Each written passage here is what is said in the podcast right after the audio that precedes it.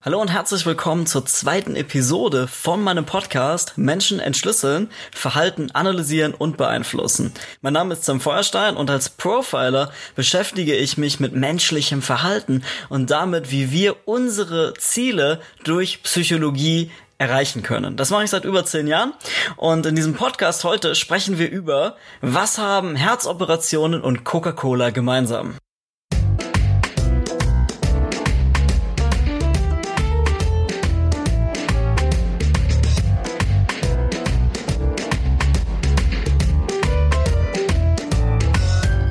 Für die heutige Folge habe ich euch ein Thema mitgebracht, das mir sehr am Herzen liegt. Es vergeht nicht häufig irgendwie eine Woche oder zwei Wochen oder so, wo ich nicht irgendwie mit einer Person anfange, über dieses Thema zu reden, weil ich das so spannend finde. Deswegen fand ich es so cool, das jetzt für diesen Podcast auszuwählen. Und zwar, ja, ich sage noch nicht genau, worum es geht. Ich erzähle euch erst eine kurze Story. Und zwar, im Zweiten Weltkrieg gab es eine Situation, beziehungsweise es gab mehrere Situationen, in denen den Ärzten die Schmerzmittel ausgegangen sind. Und das ist eine, das ist eine sehr unangenehme Situation, weil du hast verletzte Menschen, seien es jetzt Soldaten oder Zivilisten, die schwer verletzt sind, die teilweise tödlich verletzt sind und du kannst nichts machen, um ihre Schmerzen zu lindern. Und viele der Ärzte haben es dann so gemacht, dass sie den Patienten einfach gesagt haben, ja, okay, du hast jetzt ein Schmerzmittel bekommen, dir geht's gleich besser. Und ich weiß nicht, warum sie das gemacht haben. Also klar, Vielleicht wollten sie sich mit der Situation nicht auseinandersetzen. Vielleicht haben sie sich gedacht, ah, okay, dem, dem ist eh nicht mehr zu helfen, so, der ist spätestens eine halbe Stunde tot. Ich sag jetzt einfach irgendwas. Vielleicht haben sie sich auch gedacht, ja geil, meine Schicht ist gleich zu Ende, soll sich der Nächste darum kümmern. Whatever. Fakt ist, sie haben gesagt, ich habe dir ein Schmerzmittel gegeben und haben ihm halt keins gegeben. Das Krasse ist aber, dass damals beobachtet wurde, dass es vielen Patienten besser ging, nachdem sie ein vermeintliches Schmerzmittel bekommen haben, dass er eigentlich gar keins war. Und heute wissen wir, es hat viel mit Konditionierung zu tun.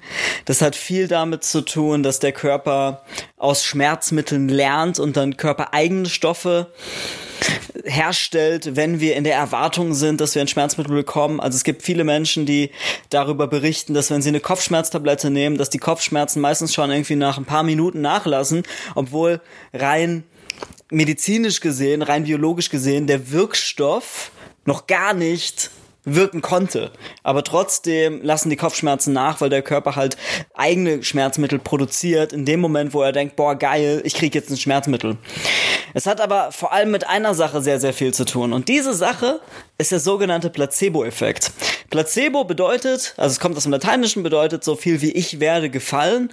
Und es geht dabei darum, dass ein per Definition wirkungsloser Stoff bei einem Patienten oder überhaupt bei einem Menschen, der den einnimmt, eine Wirkung erzielt. Und das ist super interessant. Das ist etwas, das, ja, ich sag mal so, erst in den letzten Jahrzehnten eigentlich wirklich erforscht wird.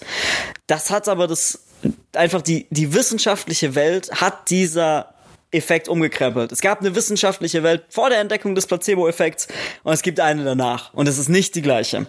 Dazu kann ich zwei richtig krasse Sachen erzählen. Das eine ist eine Operation, die in den 1950er Jahren relativ häufig durchgeführt wurde. Es gibt ein Krankheitsbild, das nennt sich Angina pectora. Ich bin kein Mediziner, äh, deswegen versuche ich es ganz einfach zu erklären. Das ist halt einfach eine, ja, eine spezielle Herzerkrankung und man hat die in den 50er Jahren relativ häufig damit behandelt, dass man ähm, eine bestimmte Arterie äh, unterbunden, quasi unterbunden hat, um den Druck zum Herzen zu entlasten. Wie gesagt, ich bin kein Mediziner, ich versuche so einfach wie möglich zu erklären. Ich versuche euch in diesem Podcast alles so zu erklären, als würde Donald Trump eine Rede halten, also für Vierjährige. Und das Ding ist, dass äh, 1955 ein Arzt mit dem Namen Leonard Kopp auf die Idee gekommen ist, diesen Eingriff zu hinterfragen. Er hat es auf eine Art und Weise gemacht, die heute durch keine Ethikkommission gehen würde. Er hat nämlich sich entschlossen, einfach bei der Hälfte seiner Patienten diesen Eingriff nur zu simulieren. Das bedeutet, er hat dann irgendwie eine bestimmte Anzahl von Patienten gehabt, bei denen dieser Eingriff durchgeführt werden sollte. Und die wurden alle gleich gebrieft, die haben alle das gleiche unterschrieben, die wurden alle in Narkose versetzt, aber bei der einen Hälfte hat er den Eingriff ganz normal gemacht und bei der anderen Hälfte hat er einfach den Brustkorb aufgeschnitten und wieder zugenäht. Und dann hat er geguckt, was passiert. Und das Verblüffende ist, und das, es ist nicht nur, es ist verblüffend, es ist faszinierend, aber es ist mindestens genauso erschreckend. Die, das Ding ist, dass die Menschen, bei denen er nichts gemacht hat, wo einfach nur aufgeschnitten wieder zugenäht wurde. Bei denen haben sich genauso die gleichen positiven Effekte eingestellt, wie bei den Menschen, an denen dieser Eingriff tatsächlich durchgeführt wurde. Die haben also auch gesagt, boah, voll geil, ich krieg viel besser Luft. Ich bin viel belastbarer auf einmal, mir geht's viel besser. Und das ist, das ist faszinierend, weil es sehr viel uns darüber verrät, wie stark der Körper in der Lage ist, seine ja, seine, sein Empfinden an etwas anzupassen, was er erwartet. Es ist aber auch extrem erschreckend. Denn das bedeutet, dass eine Operation an Hunderten von Menschen durchgeführt wurde, die nachweislich keinen wissenschaftlichen Effekt hatte, die keine Linderung gebracht hat, die nicht über den Placebo-Effekt hinausgegangen ist. Das ist so die Geburtsstunde des Placebo-Effekts, sag ich mal. Und das war aber nicht die einzige, das war nicht die einzige Operation, wo man das gemacht hat. Es gab halt sehr viel Gegenwind von der wissenschaftlichen Community damals zu diesem Experiment. Verständlich, äh, weil natürlich viele Ärzte haben das durchgeführt und die müssten sich ja dann eingestehen, dass sie die ganze Zeit etwas gemacht haben, was halt unethisch ist, gegen den hypokratischen Eid verstößt und im höchsten Grade unwissenschaftlich ist. Und das ist natürlich für das Ego nicht so easy, dann ähm, direkt zu sagen, also braucht man halt Größe, um dann zu sagen, oh, krass, wir haben uns die ganze Zeit geirrt. Ich bin sehr stolz darauf, dass es heute in der wissenschaftlichen Welt tatsächlich ein bisschen anders aussieht. Aber wir machen eine kleine Zeitreise, gehen in die 1990er Jahre, ins Jahr 1933, 1993. Da gab es einen Arzt, JB Mosley hieß er. Und damals war eine Knieoperation relativ populär. Knieoperation, ich versuche es wieder ganz einfach für Kindergartenkinder zu erklären. Die Knieoperation funktioniert so: schneidest das Knie auf, entfernst Knorpelgewebe, spülst das Knie mit einer Kochsalzlösung einmal durch, vernähst das wieder und dann simsalabim, der Patient kommt dann irgendwann aus der Narkose zurück, dann ähm, hat er so eine Regenerationszeit, macht gegebenenfalls ein bisschen Physiotherapie und dann geht's ihm halt viel, viel besser als vorher. Und dieser JB Mosley ist auch auf die Idee gekommen und hat gesagt so, mh, hm, ob das tatsächlich an der Operation liegt oder nicht, ich weiß es nicht, aber ich werde es herausfinden. Und er hat eigentlich genau das gleiche gemacht wie der Arzt ähm, aus den 50er Jahren. Er hat sich entschlossen, die Operation nur zu simulieren. Wäre durch keine Ethikkommission gegangen. Wir können heute froh sein, dass das gemacht hat. Er hat also das, äh, seine Patienten in drei Gruppen eingeteilt. Die erste Gruppe hat die Operation ganz normal bekommen. Bei der zweiten Gruppe wurde das Knie aufgeschnitten, mit Kochsalzlösung durchgespült, aber kein Knorpelgewebe entfernt und das Knie wieder zugenäht. Und bei der dritten Gruppe wurde einfach nur aufgeschnitten, zugenäht. Nichts weiter. Und das ich sag's wieder, das Interessante, das Faszinierende, das Verblüffende, das Erschreckende daran ist, dass bei denjenigen, bei denen kein Knorpelgewebe entfernt wurden und sogar bei denen, wo das Knie einfach nur aufgeschnitten und wieder zugenäht wurde, genauso viele Menschen gesagt haben, boah, mir geht's viel besser. Ich kann wieder viel besser laufen. Ich kann wieder Treppen steigen. Ich habe wieder viel ich habe viel weniger Schmerzen.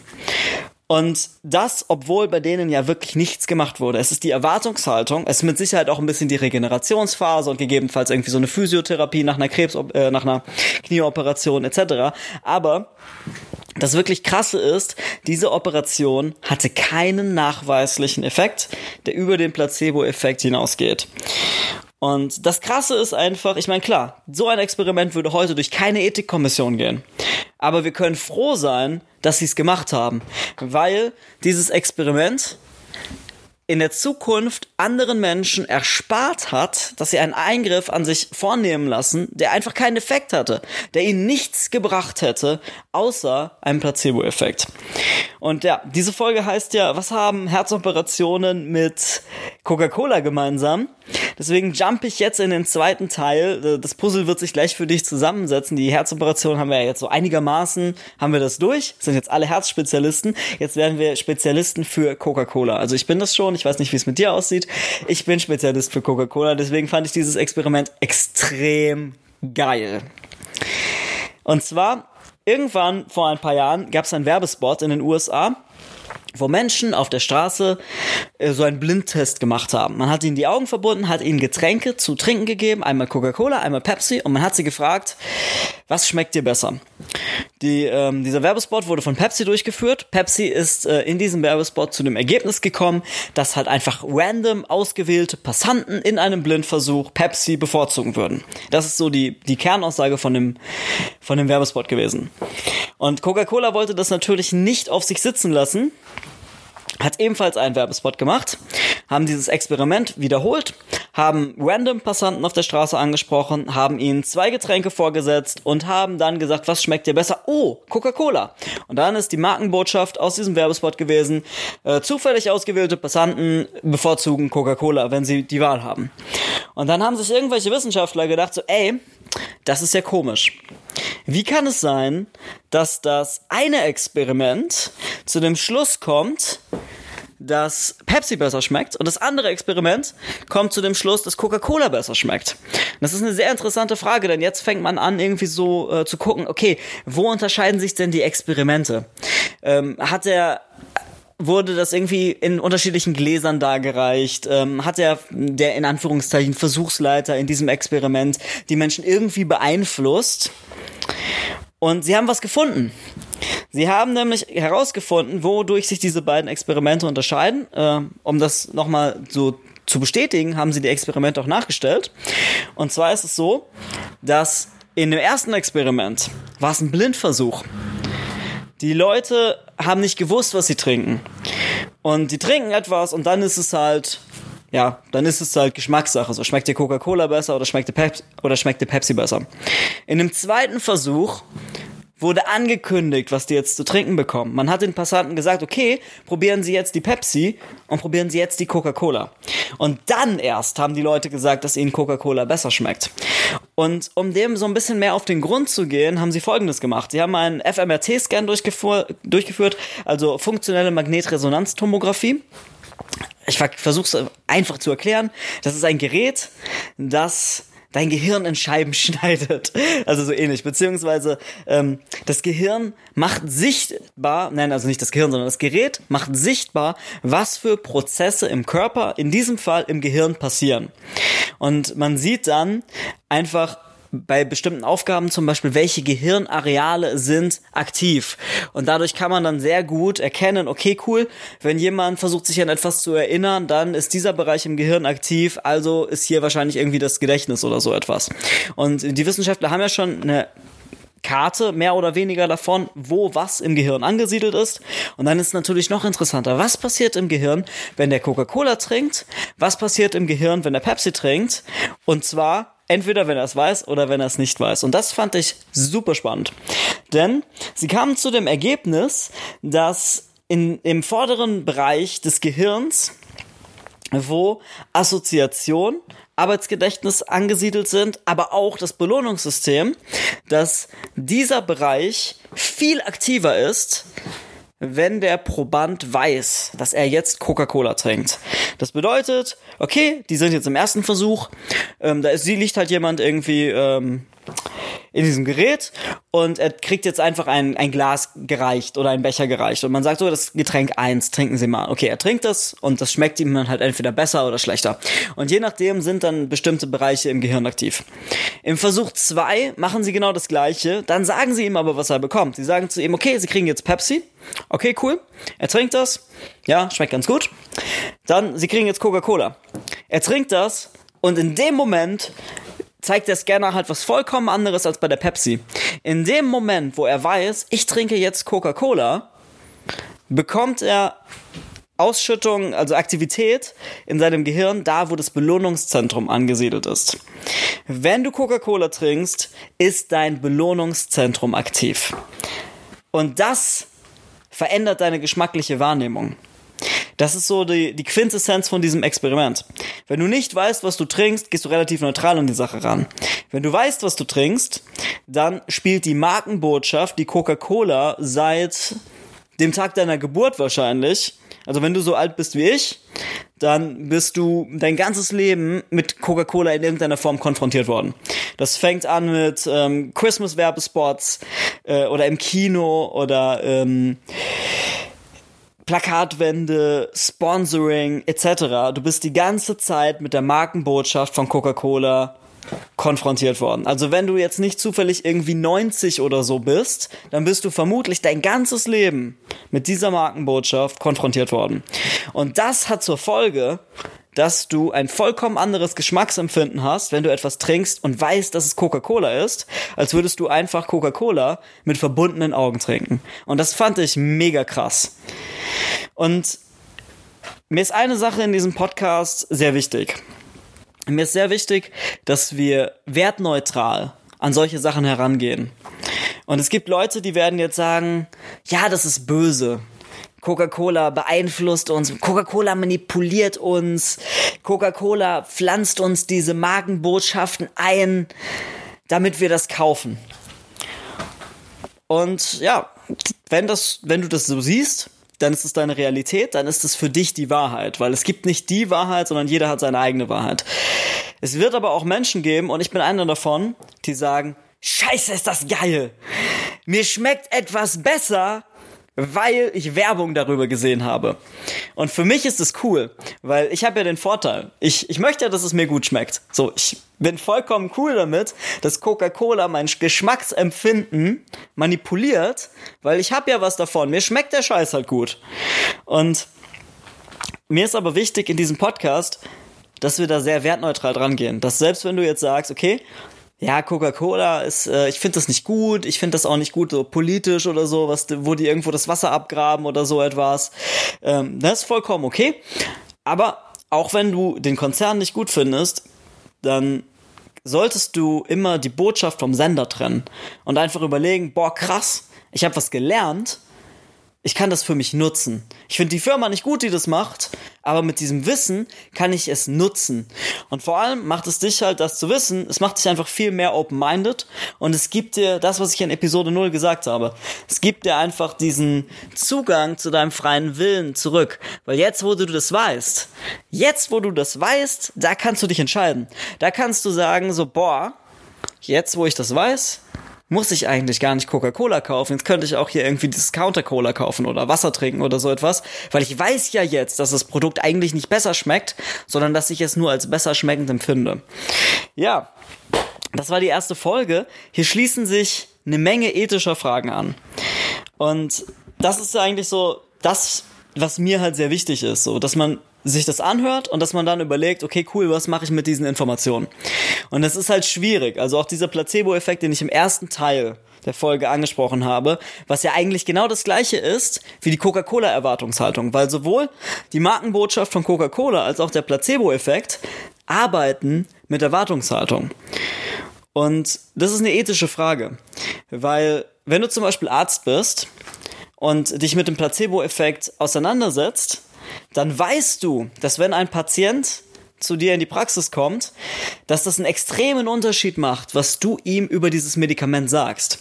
Ob du zu ihm sagst, ja, diese Kopfschmerztablette wird ihnen ganz sicher helfen, oder ob du zu ihm sagst, ja, dieses Medikament hat irgendwie, ich habe das schon so oft aufgeschrieben, das hat noch niemandem geholfen, aber probieren Sie es einfach mal. Das macht einen riesigen Unterschied. Und das, äh, das, die Sache ist einfach, dass kein Medikament dieser Welt hat eine hundertprozentige Heilungschance. Äh, man spricht immer von Wahrscheinlichkeiten. Allgemein in der Wissenschaft, äh, Wahrscheinlichkeiten sind halt einfach sehr, sehr wichtig, weil es gibt keine absolute Wahrheit in der Regel, also vielleicht in der Physik, aber in vielen anderen Wissenschaften ist es halt nicht so. Und das Ding ist, dass wenn du irgendwie ein Medikament hast, dann ist da eine Wahrscheinlichkeit, dass das bei einem Patienten sehr, sehr gut helfen wird. Aber nicht alle Menschen auf dieser Welt reagieren gleich gut auf Ibuprofen.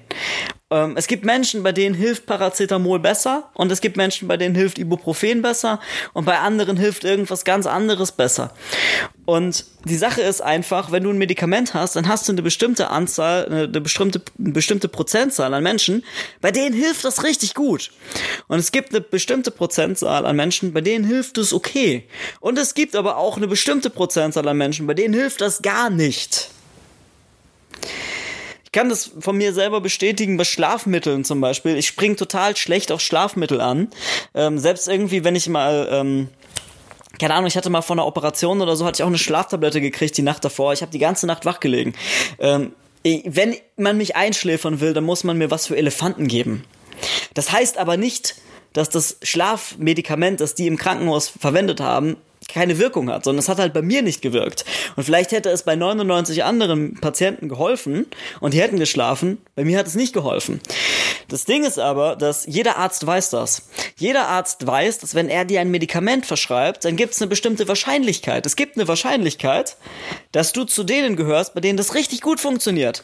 Es gibt aber auch eine Wahrscheinlichkeit, dass du zu denen gehörst, wo es überhaupt nicht funktioniert.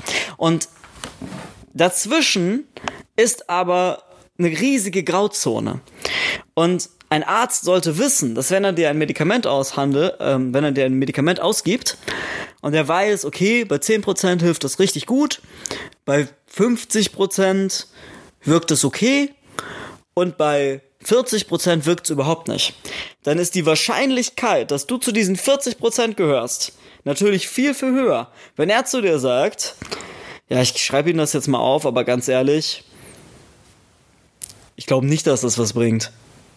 Weil dann bist du halt schon darauf vorbereitet, dass es nichts bringt. Das heißt, dein Körper wird diese Stoffe halt ganz anders aufnehmen, als würde der Arzt zu dir sagen, so ja, das hat bisher jedem geholfen und ich nehme sie es auf jeden Fall bis zum Ende, aber ich bin mir sicher, nach der ersten Tablette geht es ihnen schon viel besser. Das macht einen riesen Unterschied. Und das ist eine ethische Frage. Das ist eine Frage, die kann ich nicht beantworten, aber du kannst mal drüber nachdenken, wie deine Meinung dazu ist. Denn die Frage ist einfach, okay, ja, sollte ich immer alles sagen, was wahr ist, oder äh, ja, sollte ich das tun, was dem anderen hilft? Und das kann man nur von Fall zu Fall entscheiden. Ich freue mich extrem, dass du bis hierhin gehört hast. Auf www.samfeuerstein.com slash podcast findest du alle Episoden und da kannst du zu dieser Episode auch nochmal die Studien nachlesen, weil ich weiß nicht, wie es dir geht. Ich bin äh, jemand, ich höre gerne Podcasts, ich höre gerne Hörbücher, aber vor allem, wenn es irgendwie um Studien geht, wenn es um Zahlen geht, Jahreszahlen oder auch, ähm, wo die Studie durchgeführt wurde, da bin ich mehr ein visueller Typ und ich mag es halt, das einfach nochmal schwarz auf weiß zu lesen. Deswegen habe ich das für dich nochmal ausformuliert, dann kannst du die Quellen nachschauen und ja, kannst das auch nochmal nachlesen. Ähm, bis dahin wünsche ich dir äh, ja einfach noch einen sehr, sehr geilen Abend und wir hören uns in der nächsten Podcast-Folge.